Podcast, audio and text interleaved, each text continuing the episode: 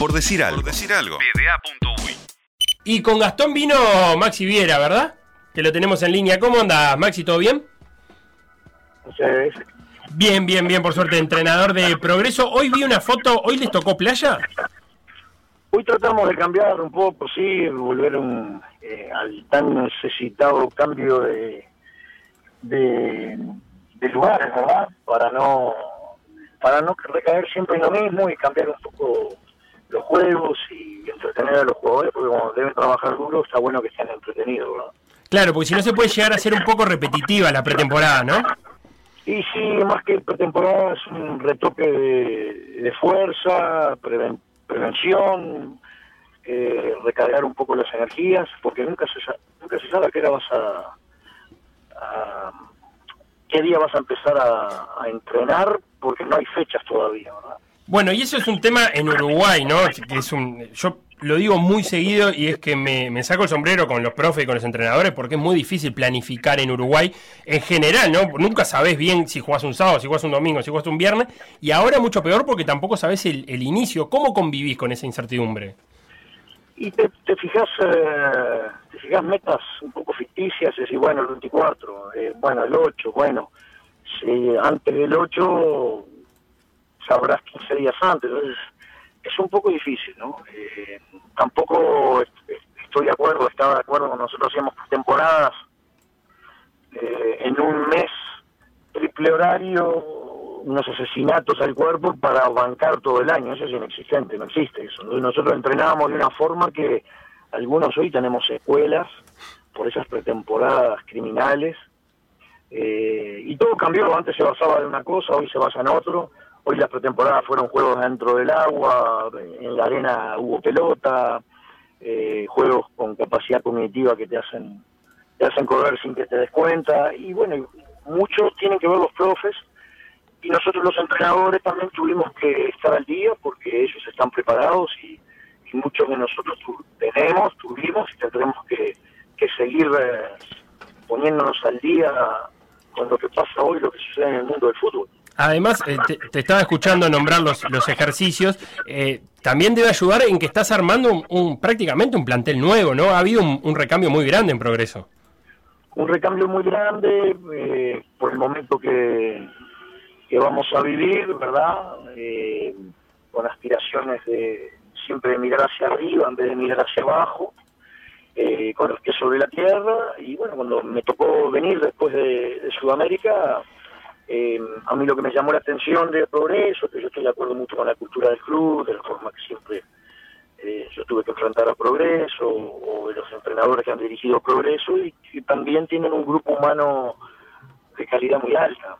Eh, uno que está acostumbrado a, trabajar por el exterior, sabe que hay países que el jugador muchas veces es un poco más rebelde, o la cultura del jugador de determinada forma, y acá en Uruguay acá canalizan en progreso toda esa energía, hay un grupo tremendo que hace que nosotros también el mensaje nuestro sea claro, ¿verdad?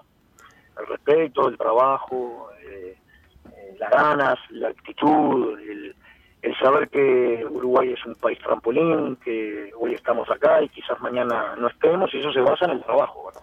Yo te, escuchaba en alguna otra entrevista eh, decir algo que me, llamó la atención, que es, eh, vos decías que tu idea es poder ser querido y que querido es en parte que se respeten los proyectos. ¿Encontraste en Progreso y en Canovio un ambiente donde, donde se va a respetar ese proyecto de trabajo?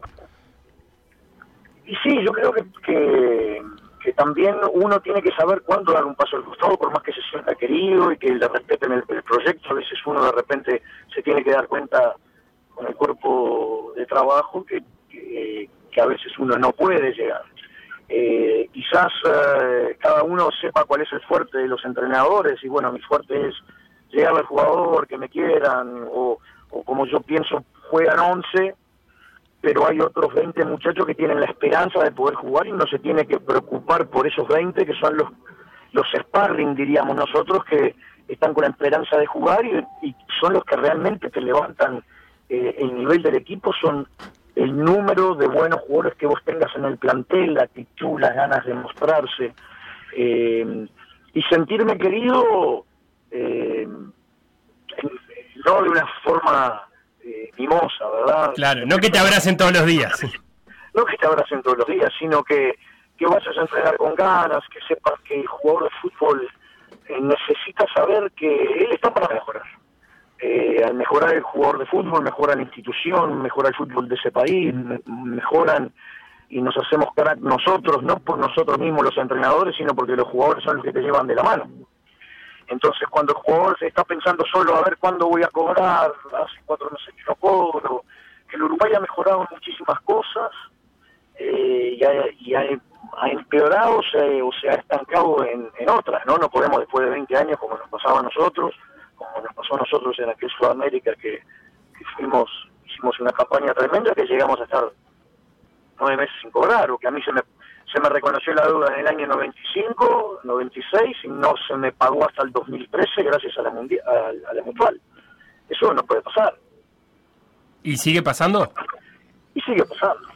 De alguna forma sigue pasando. Eh, me imagino que habrá clubes que, que hay cosas que no están al día. Por ahí me mencionabas algo del fútbol trampolín que somos, ¿no? De que, hoy están acá jugadores, entrenadores, eh, pero mañana no. Eh, mi, pregunta es, ¿te, parece esto una particularidad del fútbol uruguayo o en realidad la norma a nivel internacional? ¿Cuántas ligas realmente no son un trampolín? Incluso, digo, dentro de las ligas capaz que más destacadas, hay clubes que son un trampolín para que los jugadores vayan un poquito más arriba o, para lograr objetivos en su carrera. ¿Qué, ¿Qué particularidades tiene esto de ser trampolín? Y el, trampolín son esas ligas que vos decís, bueno, que inclusive hay ligas que son trampolín, pero tienen equipos muy poderosos, ¿no? Por ejemplo, Paraguay ha exportado jugadores, pero tiene, vos, vos jugás en un equipo medianamente llamado chico, y vos sabés que tenés equipos que te van a pagar bien y puedes hacer carrera mismo dentro de Paraguay, ¿no? Entonces, vos, por ejemplo, tenés a Cerro Porteño, Olimpia, Guaraní que pagan muy bien, Nacional de Paraguay también paga muy bien. Eh, Libertad. Eh, Libertad. Eh, esos son equipos que, que mismo dentro, antes de salir a Europa, vos puedes saltar de un Nacional de Paraguay a, a una Olimpia, a Europa. Bien, ahí, asociado como directamente a la, a la parte económica, ¿no? Como que capaz que en la Liga Uruguaya lo que sucede es que los jugadores siempre están buscando salir por una cuestión económica de repente. Y sí, sí, por supuesto, porque uno hace esto por poco tiempo como jugador, eh, sabes que muy bajo porcentaje de que al final de tu carrera podés haber logrado algo como para decir, bueno, yo sigo con esto, porque te perdiste muchos años de, trabajo, ¿no? Mi, hermano, por ejemplo, que es Sebastián, que es jefe de, la compañía importante en, en Sudamérica, él me lleva muchísimos años de ventaja cuando yo me refiero del fútbol, yo llevaba, él llevaba ya, había hecho el proceso y estaba con un, con un cargo importante dentro de esa compañía. Yo tuve que volver a empezar con lo que me quedó el fútbol o lo que pude lograr yo en el fútbol, que fueron muchas ventanas y puertas abiertas, para poder seguir ligado al deporte, pero no todos lo pueden lograr. Yo me preparé y estudié porque fue lo que me dijo mi padre, prepararte para que no te pase lo que me pasó a mí cuando dejé el fútbol, yo quiero que vos estés preparado para otra cosa y te va a pasar a vos cuando seas padre y le vas a pedir lo mismo a tus hijos, que, que puedan estar un poco mejor que vos. Y el fútbol uruguayo es eso. El fútbol uruguayo tiene esa particularidad que es el, el país per cápita que exporta más jugadores en el en el mundo. Eso hay que sacarse del sombrero y estar agradecido y siempre hablar bien del fútbol uruguayo, como lo pregonamos todos aquellos que hemos estado fuera del país en algún momento, que no hay nada mejor ya que hablaste de, de, tu padre, tu padre jugó muchos años en Grecia, ¿no? Muchos años en Grecia. ¿Vos llegaste a vivir en Grecia? Desde los tres años hasta los doce. ¿Y ahí empezaste a jugar al fútbol? Y ahí empecé a jugar al fútbol. ¿Y qué tal los griegos? Porque los griegos tienen fama de pasionales, de vivir el fútbol un poco más parecido a los latinos y menos a los europeos, digamos. Sí, sabes que ellos lograron una copa de, Europa una vez, ¿verdad? Eh, y, han estado, ellos son muy buenos en el básquetbol, en el waterpolo, en el voleibol, a nivel de selección y a nivel, a nivel de equipo, pero sabes que ellos tienen un, déficit en la parte, hay equipos muy ricos y hay equipos muy pobres, después de la economía griega que se fue eh, en caída, en pique, muchos equipos como el Panathinaikos de Grecia, o el Panathinaikos, como dicen ellos, eh, no ha logrado. El Olympiacos se ha mantenido por lo que, por, porque es el equipo más grande que hay en, en Grecia y ha competido inclusive bastante bien internacionalmente. Pero el tema de Grecia es que muy ricos unos, muy pobres otros, y bueno, y la misma vida de la misma vida del griego, la, noche, lo, maravilloso del país, con lo barato que se vive, de repente las aspiraciones culturalmente de ellos son diferentes y le ponen más energía a ellos, son muy pasionales, que siempre están en conflicto, eh, por ejemplo, con Turquía o por las aguas territoriales o alguna cosa de eso, entonces el... Sí, tenés el conflicto chipriota, por ejemplo, ahí metido. El conflicto de Chipre, que fue complicado en algún momento, pero ellos son, eh, le ponen garra y le ponen diferente, no solamente en el fútbol, porque son muchos extranjeros, inclusive el Olympiacos tiene muchísimos extranjeros. Se les pasa que cuando el griego no se desarrolla como jugador de fútbol es muy difícil que la selección pueda ser representada, a no ser que tenga eh, alguna camada importantísima de jugadores, ¿verdad? Claro. Ya que abrimos el, capítulo internacional, te voy a preguntar por dos de los destinos que, vos tuviste. Primero, Estados Unidos, que lo viviste como jugador en la época del 90 y luego como entrenador. Eh, contame un poco del avance estadounidense del fútbol hasta lo que es hoy. Y ellos son aplicados, ¿no? Muy aplicados en lo que uno les pide. por ejemplo, yo estuve director en mi último trabajo después de la selección de Qatar, que volví, estuve pidieron que les organizara, ordenara el club o, que les preparara un programa. Tenía 110 entrenadores a cargo mío eh, y después tenía eh, directores por, por edades, por ejemplo, un director de, varones de los 10 años a los 13 años y el, director tenía 15, 15 equipos.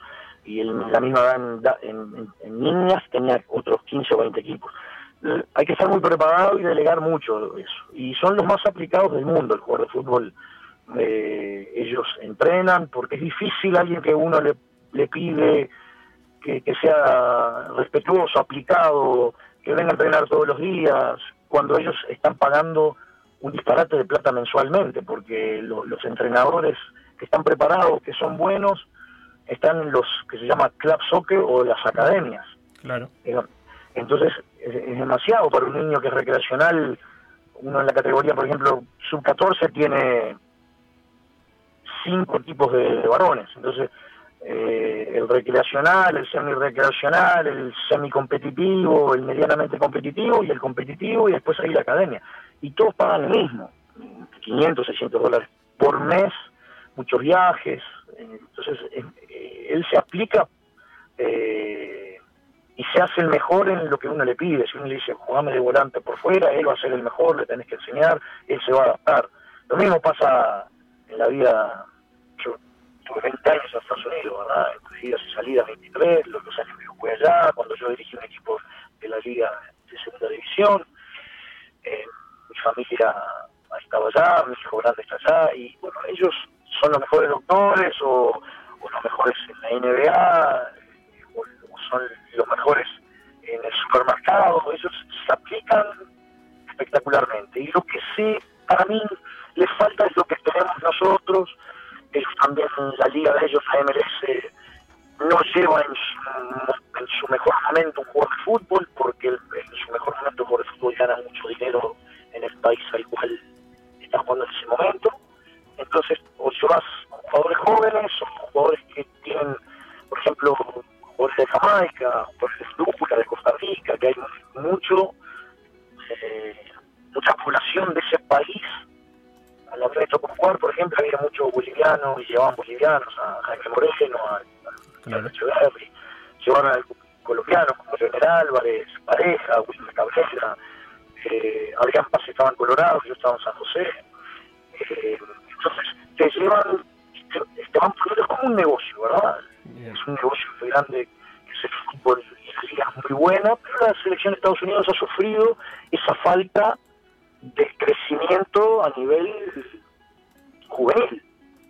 Aparte tienen una contra muy grande que es las las muchachas allá son campeonas olímpicas del mundo. Eso te iba a decir, en general, eh, eh, culturalmente el fútbol es un deporte asociado a las mujeres y aparte le ha ido muy bien.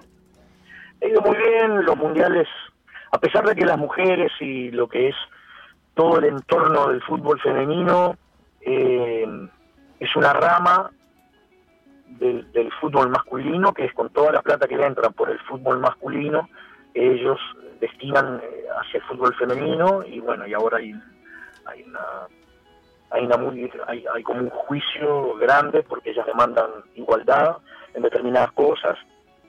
Bueno, y hay una lucha enfervorizada, pero cuando tus eh, cuando las muchachas son tan buenas en un deporte que tendría que ser eh, de alguna forma por decirlo capaz que mal eh, de años eh, masculino y que el dinero está en el, en el eh, los estadios los hombres y no las mujeres.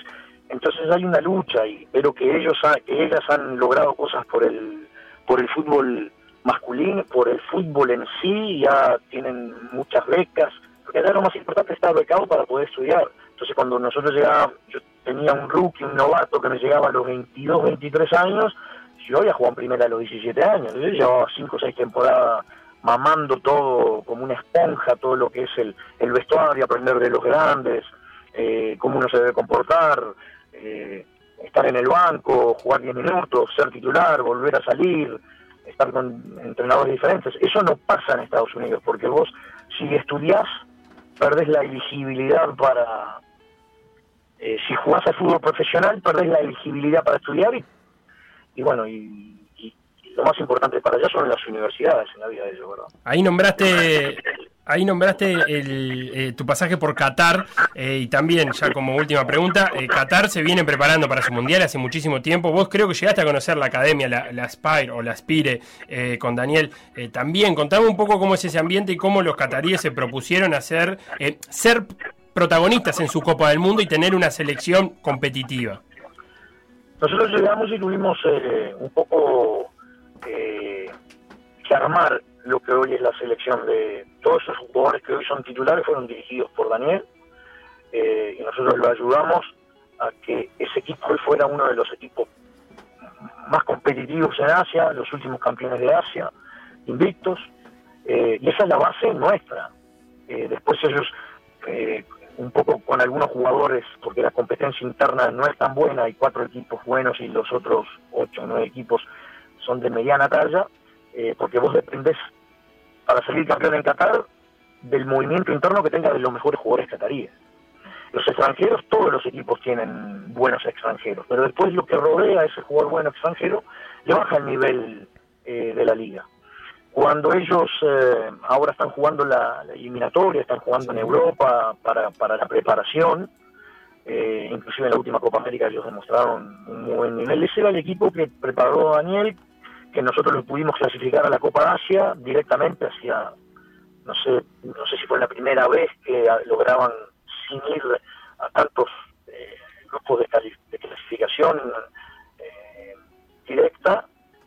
Nosotros en ese momento dejamos afuera China y después de dos años ahí eh, clasificás a la Copa de Asia a través de los partidos de la eliminatoria. ¿no? Fue, sí. fue espectacular.